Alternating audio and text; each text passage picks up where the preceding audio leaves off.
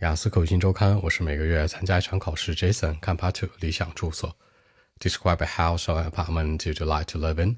一个在市中心的小公寓，很适合我，小一点的。那这个公寓呢，可以有基本的生活设施，起居室、卫生间、客厅、厨房什么的。然后装修的颜色呀，简单一点，灰色、白色就行了，干净又卫生。最重要的是，这个地方是我全款买的，不想跟别人借钱，不想向银行去贷款。OK。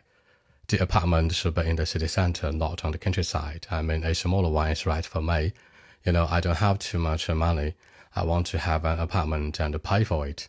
I don't want to borrow money from my friends, parents, or even the banks. A living room, I could sit and watch TV. A kitchen, I could make some meals. I mean, sometimes. A bedroom and a guest room, that'll be enough.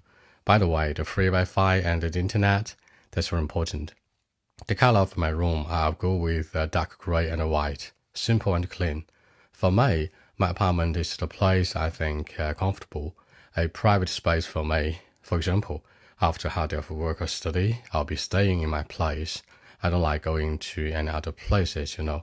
The most important thing is that uh, I do not have to work hard on it. I mean, if I do not borrow money from the bank, I'll feel much more relaxed, you know. I want to buy it on my own. So that's it. 那也就是说，这房子没什么贷款是最舒服的。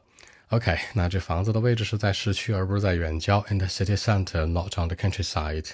贷款，borrow money from the banks。